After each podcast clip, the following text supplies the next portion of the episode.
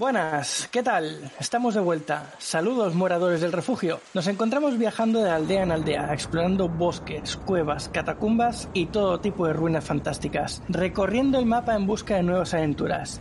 Hoy arribaremos al baluarte Salvana, eso sí, siempre acompañados de Alma. Aventureros. Daniel, Muy buenas tardes, aventureros. Jaime Un saludo, aventureros.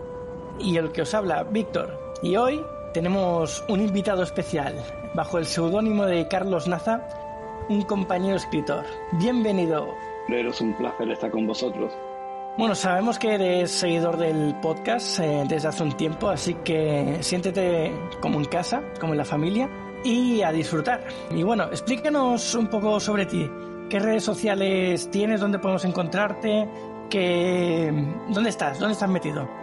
Bueno, pues la verdad es que eh, un poco atípico quizás en esto de las redes sociales porque me incorporé en noviembre del 2019, anteriormente no tenía redes sociales y aunque empecé en Facebook, pero no terminaba de engancharme y bueno, soy muy activo en Instagram, que es donde, donde mejor.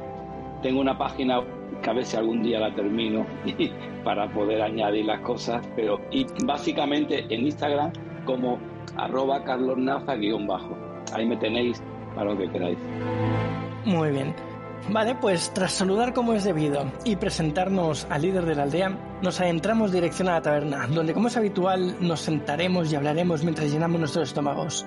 En el episodio de hoy hablaremos de fantasía con nuestro invitado, Carlos Naza.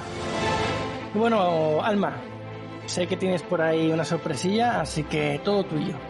Bueno, en primer lugar, pues saludar a nuestro querido Carlos Naza, que además es amigo mío desde hace bastante tiempo. Y invitaros a todos a que vayáis a ver su obra, que es bastante prolífica. Las Trece Islas, vamos a hablar a lo largo del programa de su trabajo. Y bueno, eh, para hacer un pequeño homenaje a nuestro invitado, eh, os tengo preparada una cosita, a ver si os gusta, y voy a proceder a ello.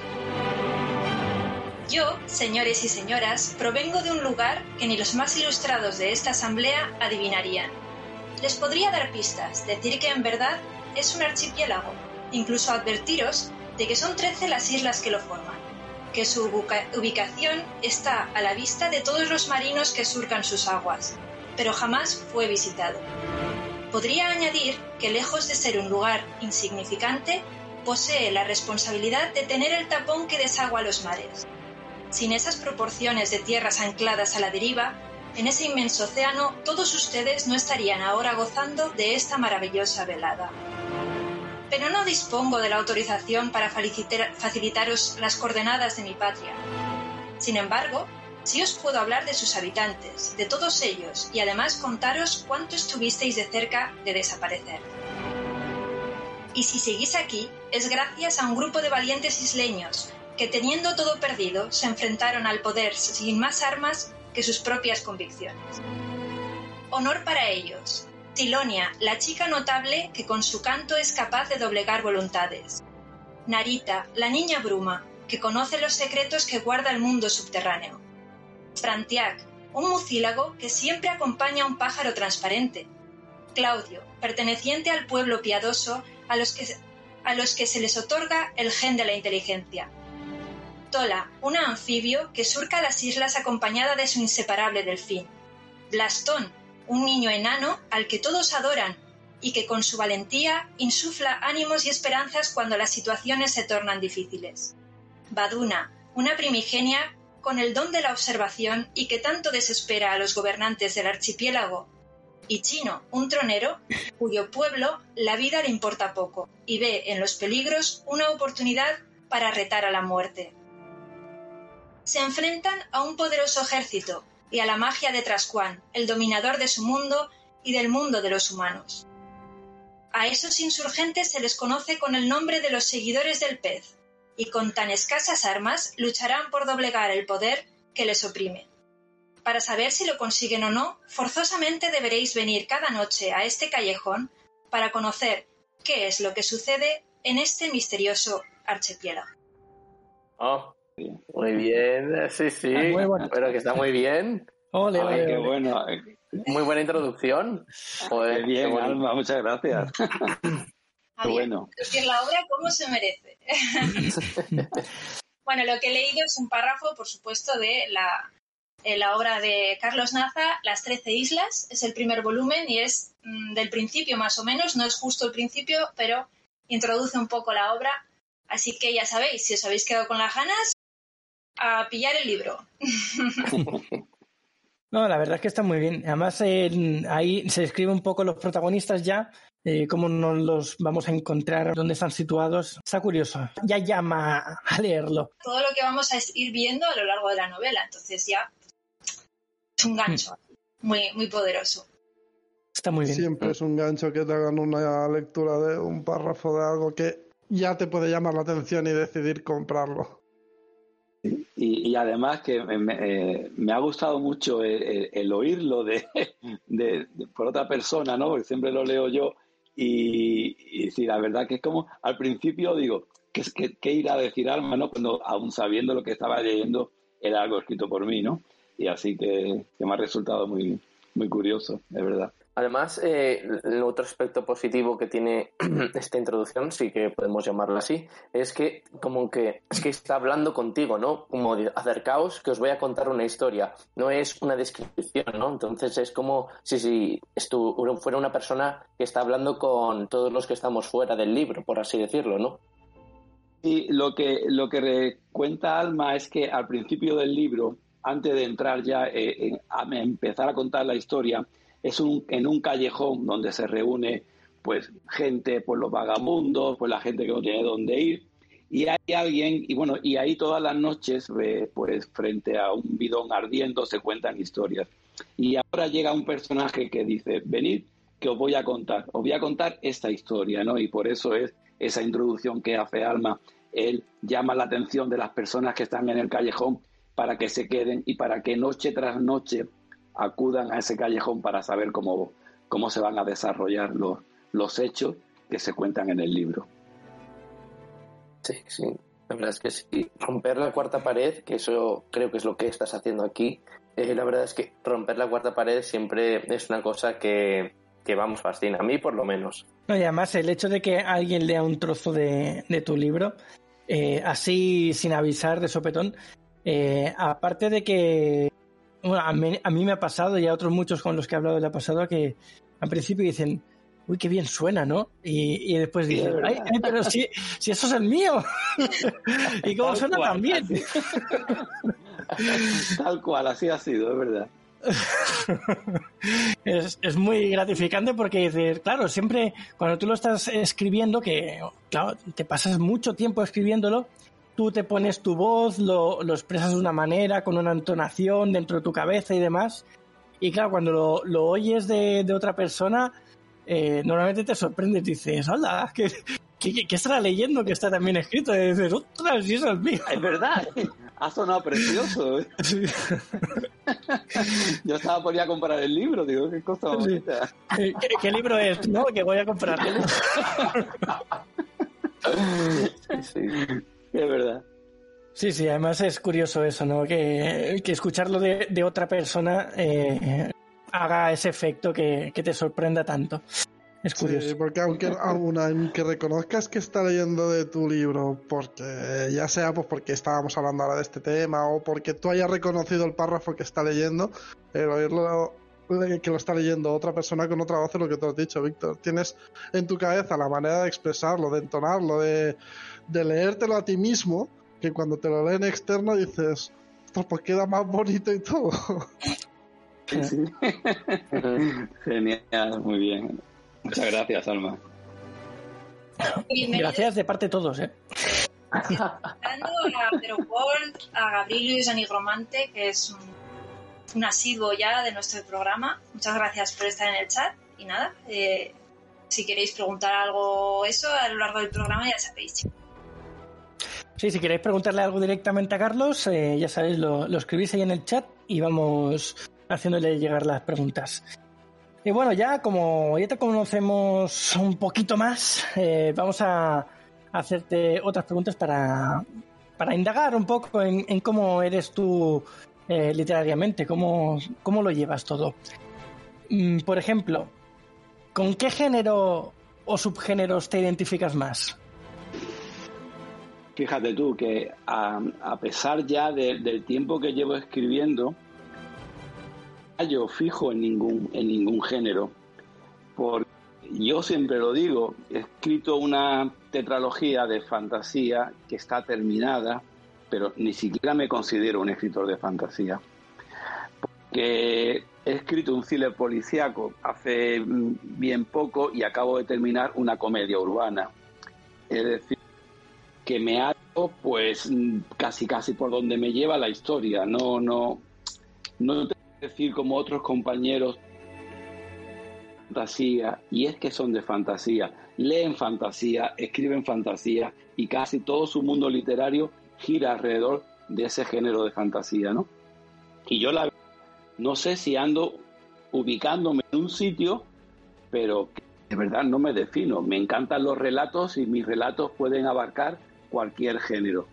Y pongo a escribir y la verdad que no determino en qué, dónde, dónde ubicarme. Así que respondiendo a tu pregunta, de verdad, Víctor, que no lo sé. es, una buena, es una buena respuesta. Y además de ser una buena respuesta es que es muy certera, porque si tú te atas solo a una cosa, te identificas solo con una cosa, estás restringiéndote mucho. Mm. En cambio, si no te identificas con nada, estás abierto a todas las posibilidades, que creo que es lo que, lo que hace Carlos, y puede sacar pues tanto relatos como novela o como otro tipo de ficción eh, de cualquier género sin atarse. Yo también, eh, precisamente, me identifico mucho con esto que dice Carlos y pese que yo puedo decir lo que he escrito hasta ahora, pero no lo que voy a escribir. Entonces, soy escritora en general y ya está. Yo creo que esa es la mejor identificación. Bueno, entonces eh, también podemos deducir un poco por lo que has dicho que eres escritor de brújula. No, Mm, sin ninguna duda, pero no te puedo hacer una idea.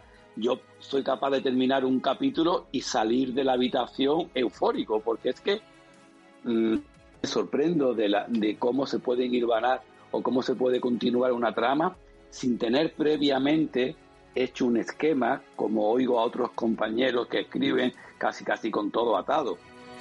Mm, no, yo no he hecho, en la saga esta de Archipiélago tiene que llegar un elegido casi hasta las últimas páginas yo no sabía quién era. Barbaridad puedo llegar a contar, ¿no? O sea, el, libro son 2.000 páginas y cuando llevaba 1.500 no sabía cómo iba a acabar. El Víctor, sí, sí. O sea, totalmente de bruja. Ni tú mismo sabías cómo querías acabar tu propia historia hasta el final de los finales. Cuando llevaba mm, el, libro en principio se escribió en un solo tomo de 2.000 páginas y ya te digo, casi, casi al final eh, yo tenía que definir por dónde iba a romper la historia y no, y no lo sabía. Después, que a lo que voy, muy contento por cómo la terminé, pero ahí queda, ¿no? En el momento que decir por dónde tiro. A ver, lo bonito es que tú mismo te sorprendiste hasta el final en el último momento. Yo te digo, Dani, que por ejemplo, yo salgo de la habitación sorprendido, eufórico, mm, cuando termino un, capítulo y, y me sorprendo de cómo, porque por ejemplo, la noche anterior digo, a ver cómo salgo de esta, a ver cómo salgo de esta, y después encuentro la solución y, bueno, pues realmente eufórico, como si hubiera marcado un gol increíble. nada, nada. Te pasó algo parecido un poco al director de Casablanca, ¿no? Que él tampoco, o sea, él, salvo el final, lo tenía un poco más o menos atado, pero el tío no sabía cómo terminarlo y bueno, que decía, ¿y ahora cómo terminamos? Al final dio con, yo creo que al, al final acertó. O sea, es cierto que rodó los dos finales, quizá no es lo más justo, porque el tío ya lo rodó, pero yo creo que el final que eligió fue, fue, fue el mejor de todos. O sea, en cierto modo, que pues un poco qué bueno que tú también pudieras dar con la solución, ¿no? Porque claro, a veces el final es el broche, es, es el momento en el que vas, eh, el momento en que termina el libro y tiene, y es muy complicado pues encontrar un final satisfactorio. En el caso de, de Archipiélago, porque es, digamos, una continua observación a que llega alguien, a que llega alguien, alguien que va a llegar, alguien con una especie de venida de alguien que cambiará todo. Y, claro, cuando tú estás al final del libro y dices, ¿quién será ese alguien? Pues, pues, no es una historia secundaria que tiene que terminar, es que es la trama principal. Claro. De brújula, y es que siento muy cómodo en ese, porque además, este libro y todos, ¿eh? Sí. La misma, con la misma historia. De hecho, estás en un grupo en el que todos aquí somos escritores brújula, creo. Bueno, Jaime no estoy segura, pero el resto seguro. Y esto que nos comentas es que nos pasa a todos. Es, eh, es, maravilloso. Es como si tú también, al ser el escritor, fueses del mismo modo alguien que está viendo esa historia pasar. Y eso a mí me pasa siempre. Entonces es, es divertido ver cómo otros escritores sienten lo mismo que tú. Sí, además es que es, es, impresionante ese momento en el que tú estás escribiendo tan tranquilamente con la cara así. Mm, entonces, sí, sí, vamos a seguir un poquito por aquí. Y de repente, sin, sin pensarlo, sin comértelo y, y, ni esperándotelo, de repente tu mente dice, pues ahora va a haber un cambio, un giro de guion y ya está. Y viene y se acabó. y aparece un personaje que no venía o, el que estaba, estaba de protagonista cambia toda su, su forma de ser y, te quedas sorprendidísimo y, te quedas con una cara de, tonto diciendo, pero esto, esto por qué? sí, eh, es que es verdad, es que parece como si la historia ya estuviera escrita como y tú nada más que tuviera que, que, que transcribirla, porque es que eh, esa es la sensación que a veces te da, sobre todo con los personajes también. Eh, sí, sí, la verdad es que es increíble el, poder disfrutar de esa manera de escribir. La otra, pues me imagino que también va como más tiro fijo, ¿no? Tienen hecho toda la, la trama desarrollada y la plasman y bueno, pero yo pienso que eso es menos divertido. No sé. Al final, cuando eres de brújula, eres el creador de la historia, pero a la vez eres un espectador de ella. O sea, eres las dos cosas. Puedes disfrutar de crearla y a la vez de, vivirla como si fuese la primera vez. eres el lector cero. El lector cero, vaya, que se dice, ¿no? sí, sí, es verdad. Y además para una saga de fantasía que, como digo, que no soy escritor de fantasía, pero soy escritor de fantasía que no he leído fantasía más allá de lo a lo mejor de algún que otro libro, eh, que no sigo como mis compañeros de, de Instagram, que ya te digo que son auténticos expertos, igual que vosotros que os oigo, y os oigo hablar de fantasía con una profundidad que, que yo no la tengo, ¿no? Yo no sé si quizás eso me haga el escribir un libro distinto de fantasía, mejor, ¿no? Y no sigo un patrón de, de, un escritor que nos guste y que queramos eh, pues, pues seguir su, su forma de contar y todo eso, ¿no? Quizá yo ya, después de un tiempo, estoy asimilando que esa forma de narrar fantasía, pues incluso añade un nuevo capítulo o una nueva manera de contar una historia de fantasía, ¿no? No ando mm, con, digamos, con los conocimientos adquiridos de, de otras novelas. Mira, ahora que has entrado en este tema, eh, vamos a leer una pregunta del chat que es de Nigromante, que nos pregunta, ¿cuáles han sido los libros que han influido en tu vida para querer ser escritor? Así ya más en general, no solo de fantasía. Vale. Sí, porque es que además de fantasía no es ninguno. Hay un libro por encima de todos que es La guerra del fin del mundo de Mario Vargas Llosa.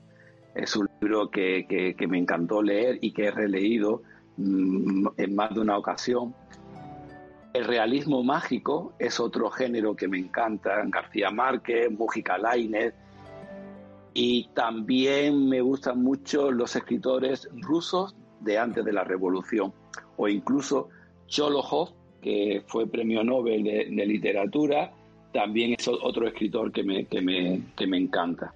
Entonces, eh, digamos, en ese triángulo de realismo mágico, escritores, escritores rusos y, bueno, pues algún otro, pues eso, digamos, es la fuente de la que yo me, inspiro para escribir, independientemente, y aquí hago una mención, hacia los relatos. Me encantan los relatos, me, encanta Kim Monzó, eh, me gusta Pablo Galeano, es decir, los, escritores de relatos los busco porque es que el relato es un género también que es que me encanta escribir. Vale, bueno, pues nos comentas que tienes eh, tu saga de literatura fantástica, que es eh, la saga Archipiélago, y también nos comentas que tienes eh, varios relatos por ahí. ¿Qué, es de tu obra? ¿Qué has creado? ¿Qué, más tienes?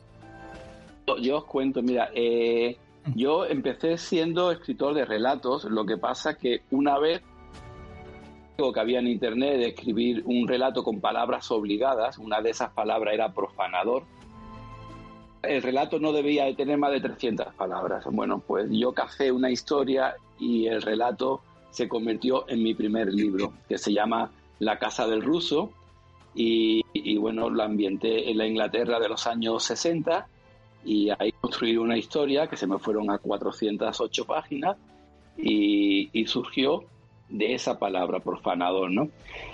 Eh, yo paréntesis os cuento porque yo durante mi actividad laboral la escritura tenía un poco como terapia, era escribir y guardar, escribir y guardar. Yo escribía por pura terapia de liberación sido hasta que mi situación laboral ha cambiado cuando yo he empezado a sacar todo mi trabajo que tenía ahí en el cajón, ¿no?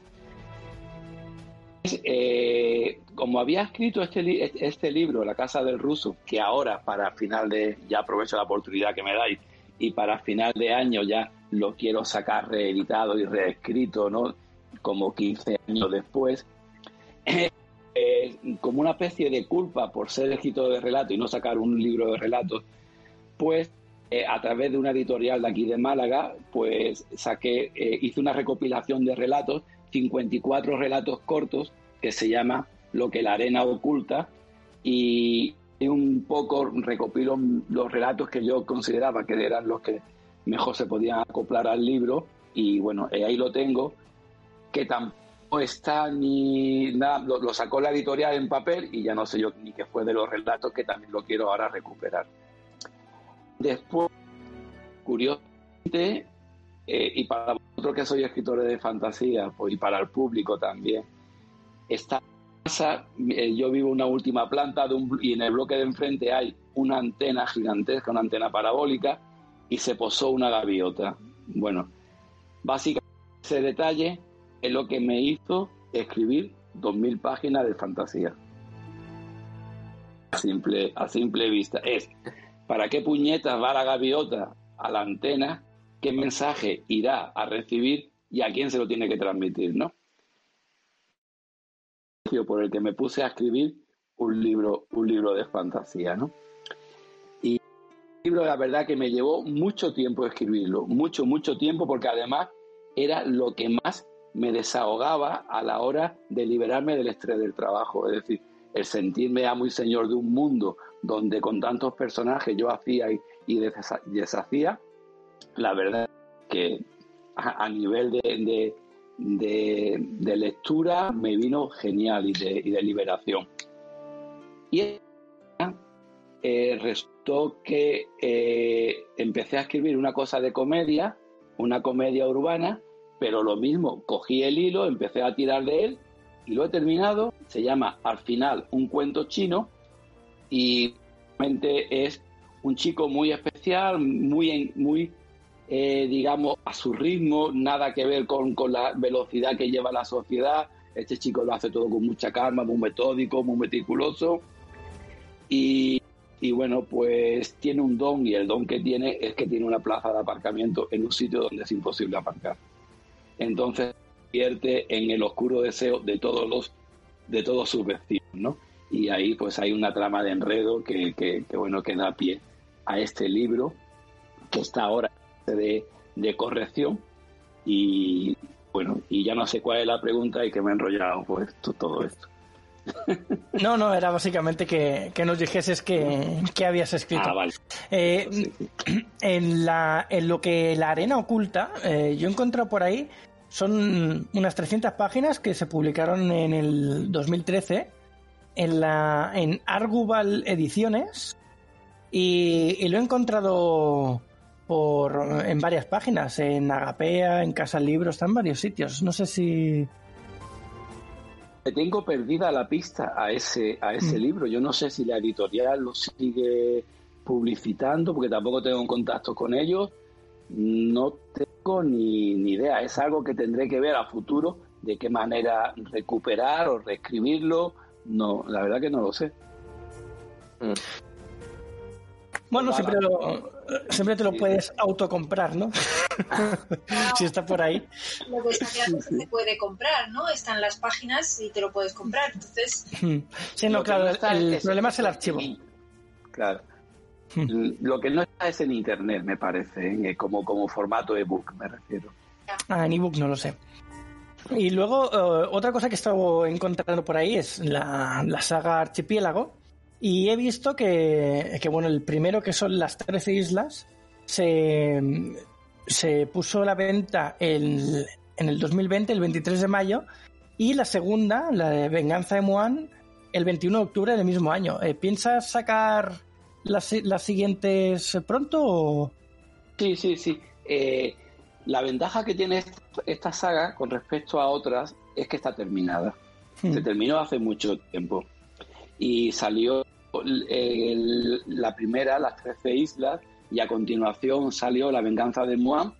Y, y ahora la tercera parte, que se llama El misterio de la isla desierta, ya está maquetada, ya tengo la portada y ya me queda nada más que sacarla. Y con respecto a la parte del libro que se llama La revuelta de los tortugos, esa, pues si sigo todo ese proceso eh, antes del verano del año que viene, pues puede estar también en el mercado. genial. Bien, Sí, eh, es una ventaja tener el libro acabado, sí. sí, Pues cuesta- la saga. La saga, la saga. Sí, El exacto. libro no, tiene los libros. Lo hizo todo en uno de 2.000 páginas y lo está dividiendo en varios tomos. Sí, sí. Ya me refería porque- a este único tomo de 2.000 páginas. Sí, sí. Sí, que fue sí. inspirado Porque por una además- gaviota. Me encanta. No, no, joder, es que. No, no, sí, sí, continúa, continúa. No, te, em, te decía eso, que al principio yo me presenté con de 2.000 páginas y, y aquello es que ni mis amigos lo querían, de- decían. yo no tengo tiempo de, escribir- de, de leerme esto y tal, ¿no? Y después es verdad que estando en Instagram aprecié que quizás si lo fragmentaba podía tener más, más lectores. Y lo que hice fue, aprovechando que en cada libro se cambia la trama, la- la- el escenario, pues aproveché ese, esto y, y- y lo fragmenté en cuatro, ¿no? Pero originariamente era un libro solo. Sí, Podemos eso es- decir. No, Sí. iba a preguntar, o sea, no, iba. o sea, a lo mejor me precipito al decir que esto es tu obra maestra, ¿no? Dos mil páginas, o sea, de momento es tu obra maestra, ¿no, Carlos? Sí, porque, porque sabe también qué pasa, Jaime, que, que yo no sé si los lectores quieren tantas páginas. Y tantas páginas, yo, si se trata de que te lean, yo creo que como 120 páginas vamos que despachado, ¿eh? Porque, Sí, sí. porque es tremendo. Yo debo decir que como lectora a mí me gustan cuanto más tochos mejor. Cuando Brandon ¿Sí? Sanderson sacó su tocho de mil y pico páginas, lo compré instantáneamente porque tenía mil y pico páginas. Digo, esto es maravilloso. Una excepción, ¿verdad? Sí, sí. Pero yo creo que- En la fantasía estamos todos muy acostumbrados a consumir libros muy gordos, ¿verdad? Sí, sí, sí, sí, es verdad. En otros géneros no, pero en fantasía es verdad que se estilan los libros potentes. Yo desde niña he leído libros de fantasía muy gordos. O sea, mínimo, mínimo 300 páginas y hablo del, del más cortito que yo he leído. Entonces, Mm, Sí, en Y lo, la... que- y lo- decía Jaime que es mi obra, sí, por él es a la que más tiempo le he dedicado, ¿eh? Y yo le, te- le estoy muy agradecido a ese libro por el efecto terapéutico. Te lo digo, insisto, y lo digo y lo digo siempre. ¿eh? Yo encerrarme en la habitación y a escribir eh, en un momento donde el, el- el estrés laboral era fuerte, para mí era un- una liberación.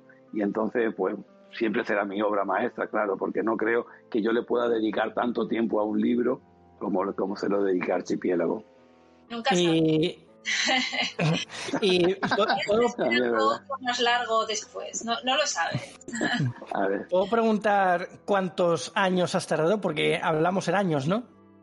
Si hablamos de años, pues te voy a decir 2006, 2014, 2006, 2014 y después 2014 hasta el 2020, pues cambiando cosas y o sea, ya estaba escrito, pero ahora era por como reescribirlo o como acoplarlo a, a la historia final.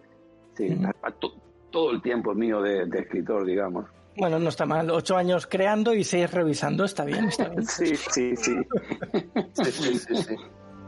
Pero si mi situación laboral no hubiera cambiado, hubiera seguido, hubieran sido otros 10 más.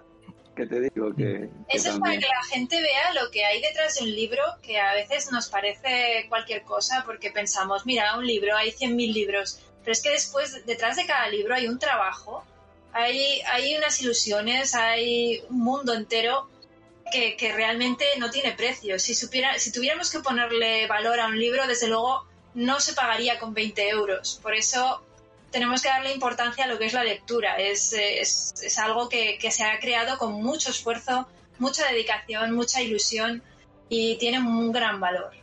Y además, Sí, está- lo también fue terapéutico. O sea, ya no es solo el esfuerzo, todo, sino que allí había su manera de liberarse de la carga que tenía de laboral, como él ha dicho y demás. O sea, es mucho lo que hay en un libro a veces. Sí, sí, es verdad, hay gente que, que, que foga, como decimos aquí, o sale a correr y después y, y se mata a, a correr o otro tipo de actividad y a mí la verdad que, que escribir pues me gusta mucho, Es una vía de escape que se dice, ¿no? la verdad que sí. Sí, eh, perdona, o sea, eh, aquí mi indiscreción y mi curiosidad, pero ¿cuál era tu trabajo antes de que, pues bueno, pues que te Empleado, hacía Banca, sí.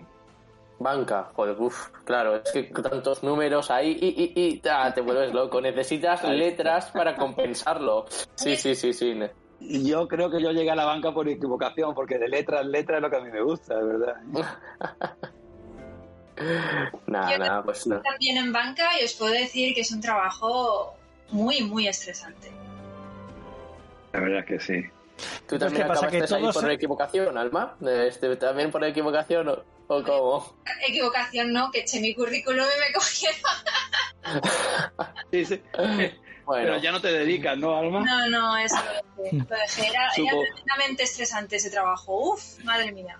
Horrible. ¿Pero qué pasa? ¿Que todos hemos empezado en números y hemos acabado en letras o qué? Yo siempre he sido de letras. O sea, así las cosas son. Aunque me gusta mucho todo el tema científico y la ciencia ficción y eso, yo siempre he sido de letras, es lo que hay. Bueno, siempre es bueno, como se dice, pi- pivotar, ¿no? O sea, ir cambiando. Si es, y aunque sea un cambio, o sea, dar un bandazo descomunal, si luego lo haces a tiempo y das con el, el bando acertado, yo creo que al final merece la pena, ¿no? Que, Jaime, esta vida es cambio, la vida es cambio. Entonces, mm, hacer una cosa no es buena idea porque te puede cambiar en cualquier momento. Entonces hay que ser más dúctil, más libre, más eh, permeable a la vicisitud o a las oportunidades o a todo lo que pueda surgir. Y que no pasa nada. Si tú no cambias, te va a cambiar. Así que no. Claro, claro. Eh, es verdad, porque yo a la juventud, a vosotros, os veo que las opciones de, de cambio de trabajo, pues, pues la aceptáis y la, y la cogéis, o bien porque vengan impuestas, lo que sea. Pero trabajar como yo, 42 años en una misma empresa, eh, es, empiezas con 15 años, ¿eh? Y, y bueno, ya es que te quedas ahí porque no tienes otra, otra, otro sitio donde ir, ¿no? Y te, queda, te quedas ahí y ya hasta, hasta donde puedas, ¿no? Hmm. Sí, eso lo estuvimos comentando cómputo- no hace mucho. Claro. En algún. El cómputo episodio. general, muy bien, ¿eh? No, yo no me puedo quejar de cómo me ha ido, pero lo que dice Alma es verdad. El estrés y el examen es diario Mm. y cuesta, ¿eh? Sí, pero es Bueno, que, digo, nosotros realmente lo que somos somos escritores. Y luego que tengamos más cosas aparte es otra historia, pero lo que somos somos escritores. Y esto es así. sí, sí. Bueno, eh, voy a seguir con otra pregunta, a ver por dónde salimos ahora. Eh, bueno, ¿y cómo, eh, cómo te inspiras? ¿De, dónde salen las ideas? ¿Cuál es tu fuente de ejemplo, aparte de esa gaviota en, el, la antena? No, pues volvemos casi al inicio que contaba antes, ¿no? Te enfrentas a una pantalla en blanco y no sabes sobre qué vas a escribir, ¿no? Y a lo que yo le llamo calentar dedos, calentar dedos y a lo mejor en ese momento que escribes una página dice, oye, pues queda aquí algo, ¿no? Y te, queda. Después también es cierto que la calle inspira mucho, la observación, en ver a la gente, para a mí eso es que me encanta, ¿no? Y eh, coger situaciones, el observar los detalles y, bueno, pues que en cierto modo te, te inspira. Pero que no es como pueden tener otros compañeros que digan, voy a escribir un libro sobre esto. No, yo la verdad no sé sobre qué voy a escribir hasta que no me ponga frente al ordenador y empiece a teclear, sinceramente. ¿eh? Eh, y hay una carpeta que se llama eh, de, de, relatos y ahí lo voy echando por si algún día tengo que coger ideas, pues lo voy sacando de, de ahí, ¿no? Pero básicamente mi inspiración viene por lo que veo o por lo que me llega, simplemente. O sea que empiezas eh, absolutamente de cero, no total, totalmente brújula. No hay nada de, de, antes, de background de, de alguna idea. tú, no, tú a lo mejor eh, eh, captas algo, captas algo y a partir de ahí ya digamos es como si tienes la trama y la vas engordando y, te, y, te, vas creando los personajes y, te y los vas situando le vas haciendo el perfil de cada uno de ellos, pero porque previamente has tenido la chispa de, decir, pues, pues, de aquí voy a sacar algo. Eso me viene mucho de los relatos, ¿no? Los relatos que al ser historias cortas eh, te inspiran para, para captar una historia que en definitiva en cuanto que lo engordas lo puedes convertir en un en algo más, ¿no? y entonces la chispa es construir una trama de a lo mejor 200, 300 palabras y a partir de ahí ya, pues... Vale, pues vale. Sí, entonces eh, es algo parecido a lo que me pasa, porque yo, eso igual no se me ocurre nada, vivo la vida pues como me viene y de algún sonido o de alguna imagen o de, de algo que veo que, que, pasa, no sé por qué me lo relaciono con algo que se me ocurre en ese momento y de ahí pues o saco un personaje, o saco una trama, o saco una situación a la que quiero llegar dentro de una trama, entonces a partir de ahí empiezo a construir.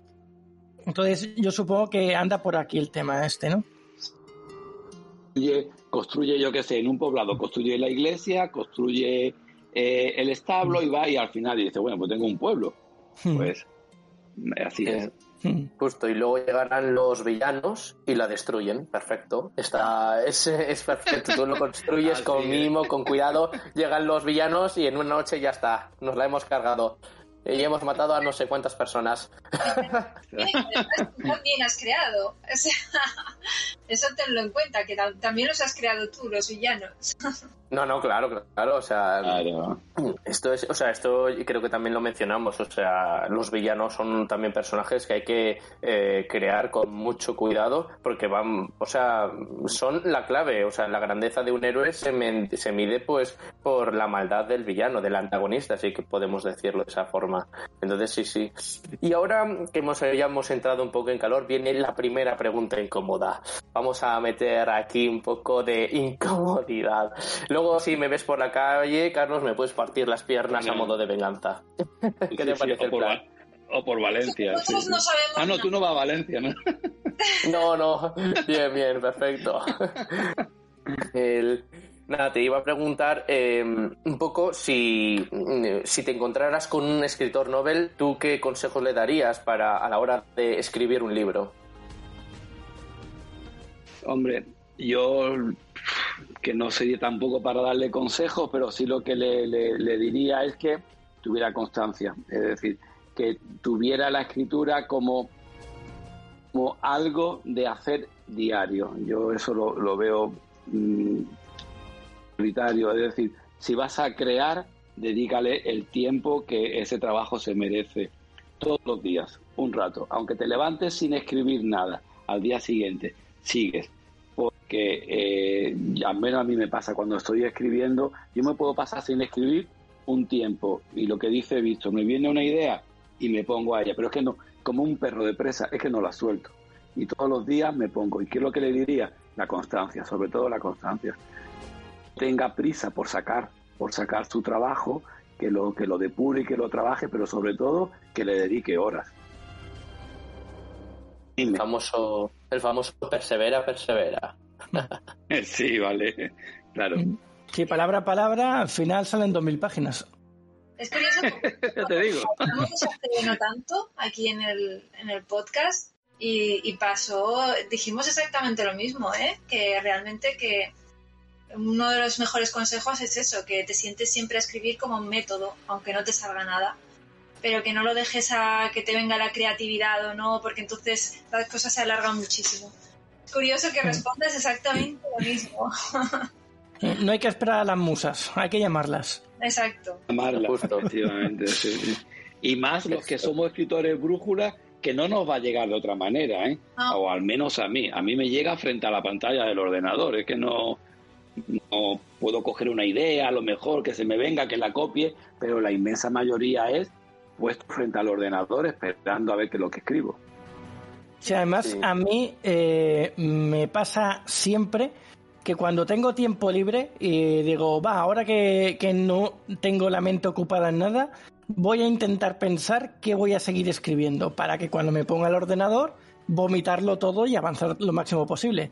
Pues imposible. No, no soy capaz de avanzar absolutamente ni una sola palabra hasta que no me siento y me pongo a escribir. Cuando me pongo a escribir es cuando empieza a venir todo. Pero cuando estoy por ahí diciendo, perdiendo el tiempo, no, no lo puedo aprovechar porque es que no me viene absolutamente nada.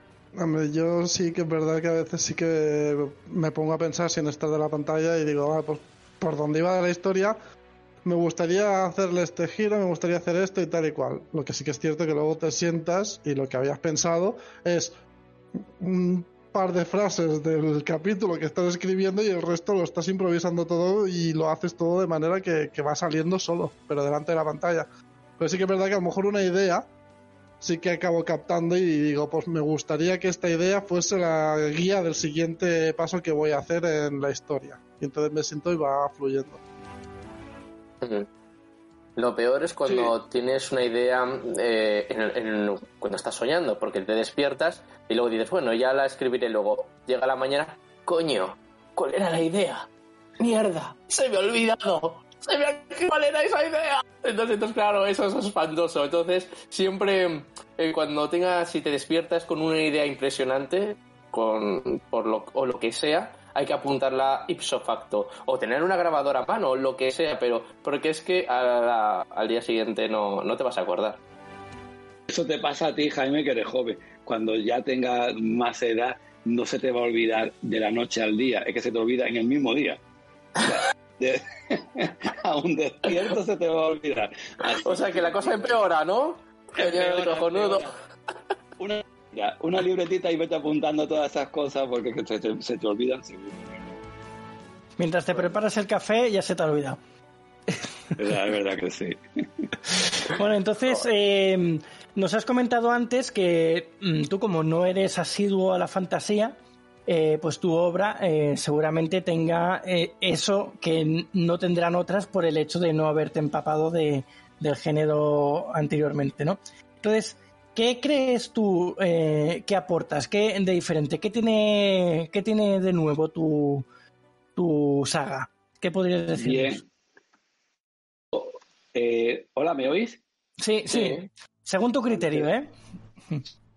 Eh, eh, no, al no ser un lector de fantasía, mi- después ya comparando mi obra con la de otros, otros compañeros o de otros escritores de fantasía, los protagonistas eh, no son personajes, digamos, creados para en un futuro enfrentarse a algo que está ahí eh, o que están aleccionados con prepararse para una batalla o para ser guerreros. No, estos son jóvenes en su mayoría que viven en, en, sus islas y de repente sienten que tienen la, necesidad de hacer algo y eh, simplemente manifiestan eh, pacíficamente su protesta de manera que yo los llamo que son eh, antihéroes, ¿no? Son, digamos, lo contrario a ese tipo de personajes que, que salen en las novelas de fantasía. Los personajes no tienen un papel prioritario a la hora de enfrentarse al, conflicto, sino que lo asumen y lo intentan resolver a su manera, pero no de manera activa, es decir, ellos no, no inician ningún tipo de combate, sino porque es que además ni se conocen entre ellos, ¿no? Entonces, pues es una manera de, llamarles antihéroes, por ejemplo, ¿no? En, contrapeso a esos personajes valerosos y, guerreros de, la literatura fantástica, ¿no? O de, algún subgénero de la fantasía. Eh, después, el mundo, el mundo donde se desarrolla es un mundo totalmente muy mágico, un, mundo fantástico, pero fuera de, ese apartado, sus personajes tienen un comportamiento pues como lo tienen el resto de, humanos ¿no? que, viven en el, en el, planeta, es decir, eh, no, no hacen uso de sus capacidades eh, para vencer, sino simplemente ellos son personajes fantásticos, pues porque lo son por nacimiento, pero, pero nada más. Es decir, eh, los personajes que hay en las islas son todos pues fantásticos, ¿no? Pero después no hacen uso de, esa magia o de ese poder para conseguir sus cosas. Las cosas las consiguen pues a base de, tenacidad, a base de, de, ser, inteligentes y ese tipo de... Es decir, la historia es en un mundo fantástico con personajes muy reales. Son Ulises, básicamente. Son Ulises porque son gente que lo único que o sea, cuentan con su fuerza, que será limitada, pero es la que es. Y luego también es que cuentan con su astucia, con sus medios, pero vamos, que no son superhéroes o que no cuentan con una habilidad extraordinaria. Me da esas, corrígeme si me equivoco. Puede, puede ir por ahí porque vaya. Es decir, eh, se enfrentan a un poder terrible, pero con nada más que tienen pues, pues la amistad, la solidaridad y la y la lucha que ellos puedan hacer por intentar cambiar el mundo donde, donde le, le ha tocado vivir. Hmm. Después es verdad que está la figura, digamos, de los contrarios o los que tienen el poder, que, que ya sí son, digamos, más fantásticos porque utilizan un ejército, el ejército del hálito, que son una especie de, de espectro, con tal de, de buscar al que llaman el elegido y lo tienen que buscar en el mundo de los humanos y ahí sí entramos más en un aspecto de, fantasía, digamos, por la parte que, promulga el terror, ¿no? Que, son, que ahí sí abunda más la, magia. Simplemente con que tu mundo sea tan fantástico, lleno de, de criaturas fantásticas, con un world building así, ya lo mete, mete a la novela de lleno en el género fantástico, aunque los, eh, los personajes no hagan uso de magia muy vistosa ni nada de eso, realmente no es necesario porque ya la magia está impregnada en todo, incluso eh, cuando sale el pez haciendo el anuncio, eso más mágico que eso no imagino yo muchas cosas. Es verdad, hay una comparativa de, los dragones en, la literatura fantástica y aquí es verdad que no, gracias Alma porque no lo había mentado, es verdad, aquí hay un pez porque las islas forman con su perímetro terrestre un mar interior y en ese mar interior aparece un, un pez descomunal, gigantesco, nunca visto, que aparte de salir del agua y, sobrevolar sobre las islas, es, capaz de lanzar una proclama eh, anunciando los días que quedan para que llegue alguien, ¿no? Que les cambiará la vida. Entonces, sí, ese pez sí es fantástico porque es un animal mitológico, ¿no? Grandioso, con un poder sobrenatural, pero que no hace uso de su poder. Es decir, posiblemente con su cola podría destruir, pero no. Su misión nada más es el de proclamar y ganar adeptos para la causa. Es decir, es una lucha por conseguir el bien a través de la paz, digamos, ¿no? Ese, Yo recuerdo la salida del pez y me parecía un ser no solo majestuoso, sino también muy pacífico. Es más, eh, y, sus secuaces quieren acabar con el pez y lo intentan de diversas maneras eh, en distintos momentos y no pueden con él. Él no hace nada, no se defiende, eh, pero aún así todos los intentos que, ellos hacen, intentos físicos de acabar con él, matarlo, trocearlo, es, es imposible acabar con el pez. Entonces, digamos que es una criatura como mitológica eh, que tiene ese, ese trasfondo de, de, pregonero, ¿no? De pregonero de un mensaje eh, divino, por así decirlo, y, lo dota de una fuerza enorme. Además, es que está por encima de todo. ¿Queréis hacerme algo? Es que no podéis conmigo, no tengo ni que molestarme. Yo sigo picando. Tal cual, así es, Alma, es verdad. Eh, el pez eh, incluso intentan, como tú cuentas, destruirlo y después ve que es imposible. Él tiene que lanzar, él tiene que salir hasta que mm, llegue el que tiene que tomar posesión de la isla, si se lo permiten los, los verdianos, que son los que tienen el control, ¿no? Y ya le, puede, le pueden hacer lo que tengan que hacer, que él va a estar ahí. Y si él dice una vez, y en caso de que consiguiera destruirme, vendrá otro. Es decir, no, no hay problema. Es decir, eh, eh, estamos aquí para hacer una, una comunicación al mundo y aquí estaremos hasta que se cumpla. Mm. De la portada me llamó la atención, sobre todo la de la, de la primera, la de las 13 islas, porque no sé por qué me recuerda a Moby Dick con el, el pez gigante y el, y ahí el protagonista, en este caso, está en la playa, en, Moby Dick está en, la barquita, en el, pero bueno, más o menos me, me, llama, me quiere llamar a eso, ¿no?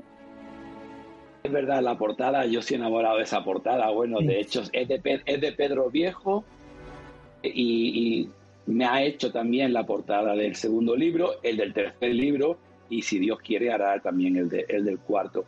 Y, bueno, pues eh, yo que dibujo fatal, horrible, eh, le di la idea a Pedro y Pedro construyó esa portada y que me enamoré nada más verla.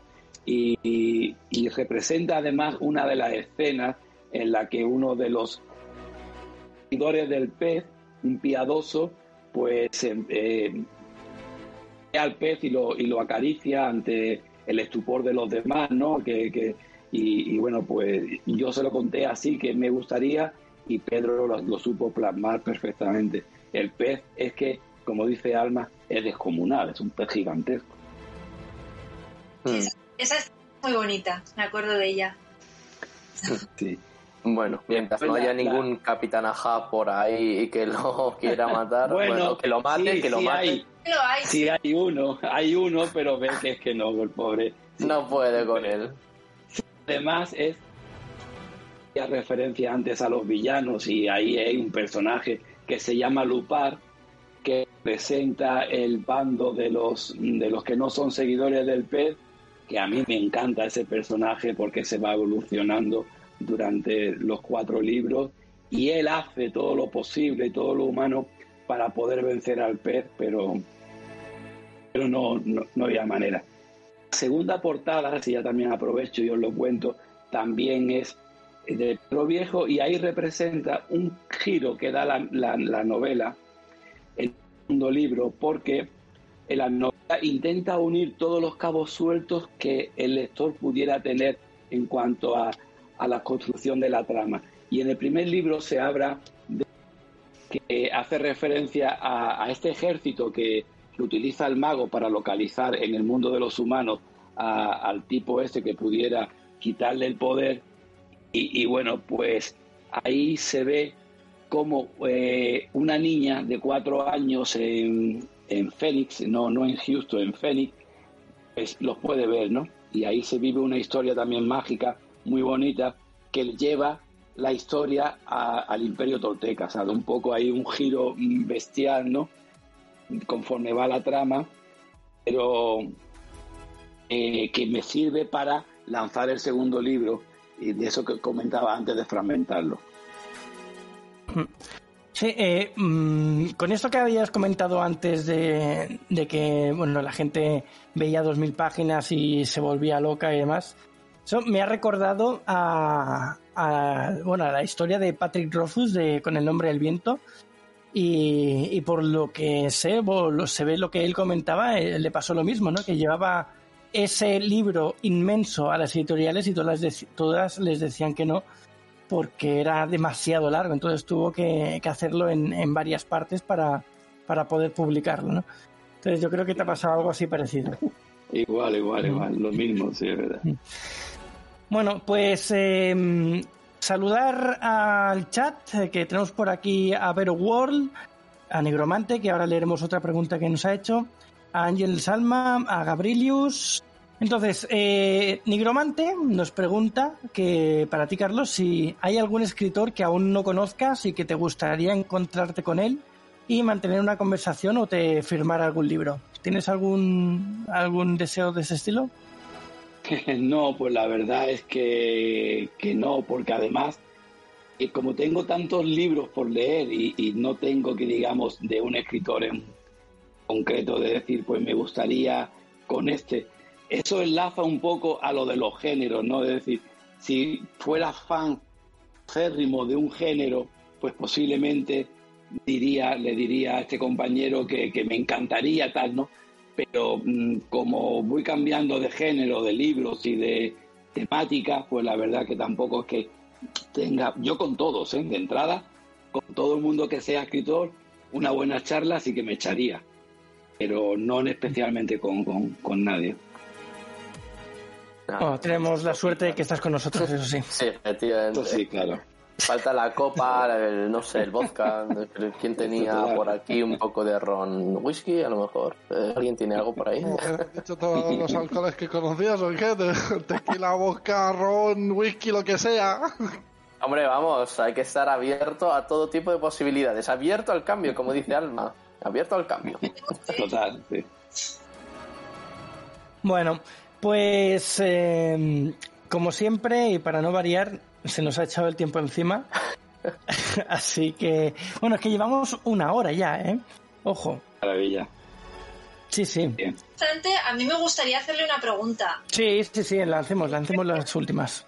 que es eh, especialmente bueno, Carlos, para responder, que es algo que mucha gente no conoce muy bien y nos lo puede explicar. ¿Qué es el realismo mágico? Explícanos, ¿qué, qué es, categoría es esto dentro, está dentro de la fantasía? Bueno, complicado, Alma, de verdad, porque eh, está los géneros de fantasía o los subgéneros se mueven ahí en un nivel que no sabemos dónde ubicarlos uno y enseguida pasan de un sitio a otro.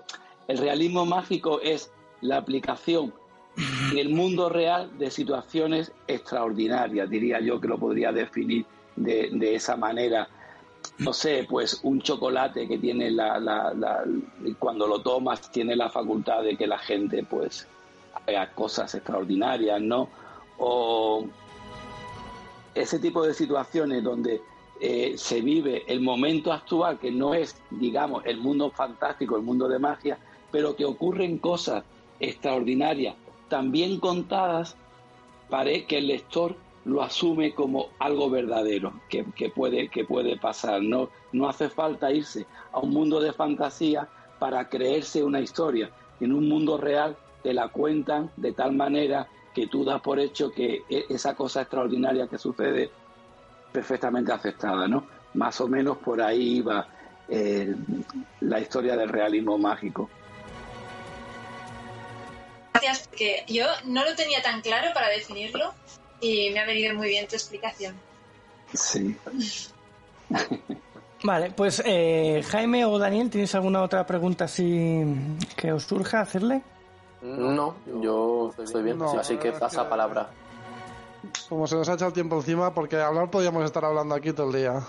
Sí, por eso. Vale, pues se nos ha echado el tiempo encima, llevamos ya casi una hora, así que vamos a ir despidiendo este tema. Si en algún momento te, gusta la temática que vayamos a tocar, el tema o lo que sea, y quieres participar, solo tienes que decírnoslo y, y encantado de tenerte aquí otra vez, ¿vale? Bueno, pues tras tanta charla y llenar nuestros estómagos de deliciosa comida y bebida, saldremos de la taberna en busca de alguna otra aventura. Pero no antes de deciros alguna de nuestras redes sociales y el email para contactarnos. Y Carlos, eh, recuérdanos tus redes sociales. En Instagram, arroba Carlos Naza, todo junto, barra, barra baja. Muy bien. ¿Y tus libros o tus libros, dónde los podemos encontrar? Supongo que en Amazon. Sí, todos los libros van, de momento, van a estar en, Amazon o incluso eh, si a través de correo electrónico alguien se, se, quisiera poner en contacto conmigo, te lo doy también. Es Carlos Naza, escritor, todo junto, arroba gmail.com y perfectamente podemos enviar el ejemplar también, dedicado, con marcapáginas y todo. Mm, vale, perfecto. Bueno, pues los que quieran algún libro de, Carlos eh, o lo quieran buscar en, Amazon, tenemos la saga Archipiélago, que consta de momento de las Trece islas y de la venganza de Muan, M-U-A-N, Muan. Y después también tienes por ahí lo que, lo que la arena oculta, que es el, el recopilatorio este de... Libro de relatos. De relatos, vale, perfecto. De momento tienes estos, ¿no? ¿O tienes alguno más que puedan encontrar? No, te cuento ya, te, lo digo, o bueno, lo digo a todos, también a, los, compañeros que lo estén viendo. Eh, la Casa del Ruso, un libro que saldrá 15 de noviembre, un thriller policiaco, y el tercer libro de la saga Archipiélago, eh, El misterio de la isla desierta, que lo quiero terminar para que salga, pues, si puede ser para Navidades o para principio del año que viene. Perfecto. O sea que tienes ahí, tienes eh, caravana de, libros, de novelas para salir. Claro, y me parecen demasiado precipitados, ¿no? Pero le quiero dar salida porque al final un cuento chino también lo quiero sacar en marzo. Pues ya un poco como para que en el cajón no tengo nada más y a ver si me centro y me pongo a escribir, que ya toca también. Hmm. Bueno, no está mal, no está mal. Nosotros sacamos un libro cada vida y media y, ahí en, pocos meses salen tres. ¿eh? Sí, pero que estaban escritos, ¿eh? Sí, sí, sí. Estaban escritos. No, es la ventaja que tiene el escribir y meterlo todo en un cajón, que luego va todo seguido. Sí, te digo. Bueno, pues seguimos. Eh, nuestras redes sociales eh, tenemos Discord, nuestro Discord, el servidor se llama Saga Galdin, todo junto. Ahí podéis encontrar cosas de tanto de Daniel como mías sobre la saga de Galdin. Eh, en breves queremos poner cositas de Alma y de Jaime. Y, bueno, y del podcast también tendremos alguna cosita por ahí.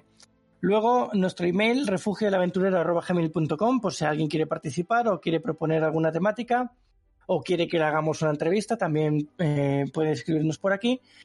Luego eh, el Instagram de Alma es arroba alma-mínguez. El Instagram de Jaime es arroba jbarongrau, barón con B. Y tanto Daniel como a mí nos podéis encontrar como arroba sagagaldin en cualquier red social. Eh, muchas gracias por escucharnos y sobre todo a ti, Carlos, por estar con nosotros hoy.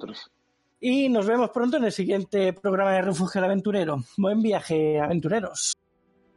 Muchas gracias a todos, al chat, a nuestros oyentes en el podcast y sobre todo gracias a Carlos por estar aquí, por hacernos eh, la velada muy amena. Habría durado por mí cinco horas más fácilmente. Y nada, espero que te veamos más por aquí y mucha suerte con tu montón de libros que están por salir. Y nada más. Pues muchas gracias al chat, a los oyentes del podcast, sobre todo a Carlos por haber estado. Y bueno, muchísimas gracias de verdad por, por la invitación. Lo que decís ha sido muy amena, eh, ha sido cortísima, más o menos a mí me ha parecido. Y, bueno, yo encantado de estar con vosotros siempre que me invitéis. Ha sido, mm. ha estado muy bien y ha estado muy divertido. Muchas gracias. El placer es nuestro haberte tenido por aquí y la verdad es que muy contento. Las sagas y, las, y los libros que has estado explicando tuyos me han parecido muy interesantes, mucha versatilidad. Así que siempre podrás encontrar algún libro tuyo del género que te gusta. Y eso siempre es bueno. Pues sí, sí, y nada, pues como ya para terminar, puedes decir aparte de todo lo que se ha dicho, haremos con las cuatro horas que quedan, como ya has dicho cinco, Alma, pues las cuatro horas restantes, pues en si acaso en otras entrevistas, si nos volvemos a reunir. Sí, siempre se nos hace corto, ¿eh? Hemos estado aquí una hora y se ha pasado volando. Pero bueno, son cosas que pasan. Pues un saludo a todos y muchas gracias por estar por aquí.